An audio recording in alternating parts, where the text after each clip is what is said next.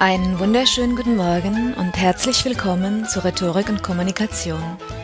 Ich bin Uta Gröschel und heute geht es darum, auf welche Verhaltensauslöser wir Menschen reagieren und wer diese Mechanismen gezielt einsetzt, um uns zu manipulieren. Der amerikanische Psychologe Robert Cialdini hat sechs Denkmuster und Verhaltensauslöser identifiziert und beschrieben. Diese Denkmuster sind zum ersten das Prinzip Ähnlichkeit. Wir vertrauen Leute, die zur eigenen Sippe gehören. Zum Zweiten die Macht der Autorität. Wir respektieren Autoritäten manchmal mehr als uns selbst. Zum Dritten Konsequenz in Wort und Tat. Wir haben das Bedürfnis, uns stimmig und widerspruchsfrei zu verhalten. Viertens das Gesetz der Gegenseitigkeit. Wer etwas bekommt, ist damit an der Reihe, selbst etwas zu geben. Fünftens dann das Modell der Masse. Was viele tun, ist sicherlich richtig und das tun wir dann auch. Und sechstens die Knappheit. Was nur begrenzt verfügbar ist, wollen wir uns sichern. Wir sollten uns dieser Verhaltensauslöser bewusst sein, um uns vor Manipulation schützen zu können. Heute geht es um den ersten dieser Faktoren, um die Ähnlichkeit. Sehen wir uns an, wie das Prinzip Ähnlichkeit funktioniert und wo es als Manipulationsmittel benutzt wird. Ähnlichkeit. Wir neigen dazu, Menschen, die uns ähnlich sehen, sehr viel mehr zu vertrauen als Menschen, die völlig anders aussehen und sich völlig anders geben. Mit dem ähnlichen Aussehen ist weniger die körperliche Ähnlichkeit gemeint, als die Signale der Gruppenzugehörigkeit, die unser Aussehen lauthals verkündet. Der wohl bekannteste Satz von Paul Watzlawick lautet Du kannst nicht nicht kommunizieren, und er hat genau damit zu tun. Die Art und Weise, wie wir uns herrichten, sagt schließlich viel über unser Selbstverständnis und über das Image aus, das wir anderen mitteilen wollen. Durch den Teil unseres Aussehens, den wir selbst gestalten, also durch Kleidung, Frisur, Schminke und Schmuck, Bart oder nicht Bart, teilen wir mit, wer wir sind und worauf wir Wert legen. Der Typ mit Gel im Haar und Bossanzug mit farblich abgestimmtem Hemd und Krawatte oder die grau kostümierte Geschäftsfrau mit der perfekten Frisur, deren Haarspray keinen Widerspruch duldet, gehören zu einer anderen Gruppe als der konsequent in schwarz gekleidete Teenager mit Nasenring oder als die permanent schulterfreie Verführung in rosa. Das Prinzip Ähnlichkeit findet sich sowohl in eher harmlosen als auch in kritischeren Manipulationsvarianten wieder.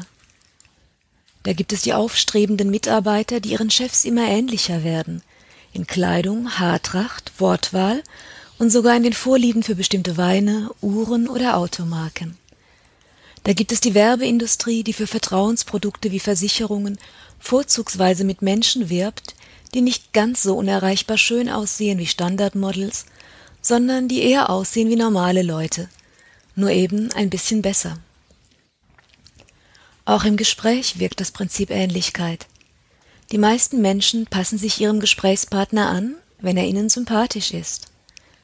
Dann lassen sie sich nämlich auf ihn ein, nähern sich an im Sprechtempo, im Sprachrhythmus, in der Sprachebene, also eher Umgangssprache oder eher Standarddeutsch, in der Körperspannung, Körperhaltung, Wer zwei gute Freundinnen beobachtet, die sich über längere Zeit unterhalten, wird sehen, dass sie von der Körpersprache her gut aufeinander eingestimmt sind.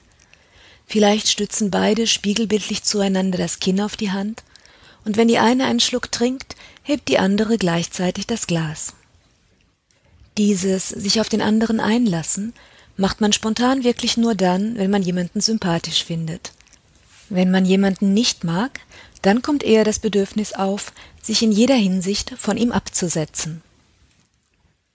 In professionellen Gesprächssituationen wie dem therapeutischen Beratungsgespräch brauchen die Therapeuten eine möglichst vertrauensvolle Beziehung zu ihren Klienten und passen sich gezielt an diese an, sowohl um sich sicherer in sie einzufühlen, als auch um ihr Vertrauen besser zu gewinnen.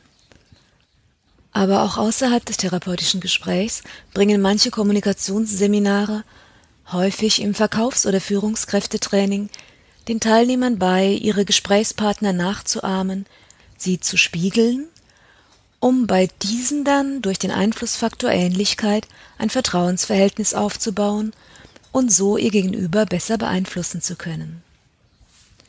Für Menschen, die sich von Natur aus wenig auf andere einlassen, kann das ein sinnvolles und hilfreiches Training sein und ihre Beziehung zu anderen auch verbessern.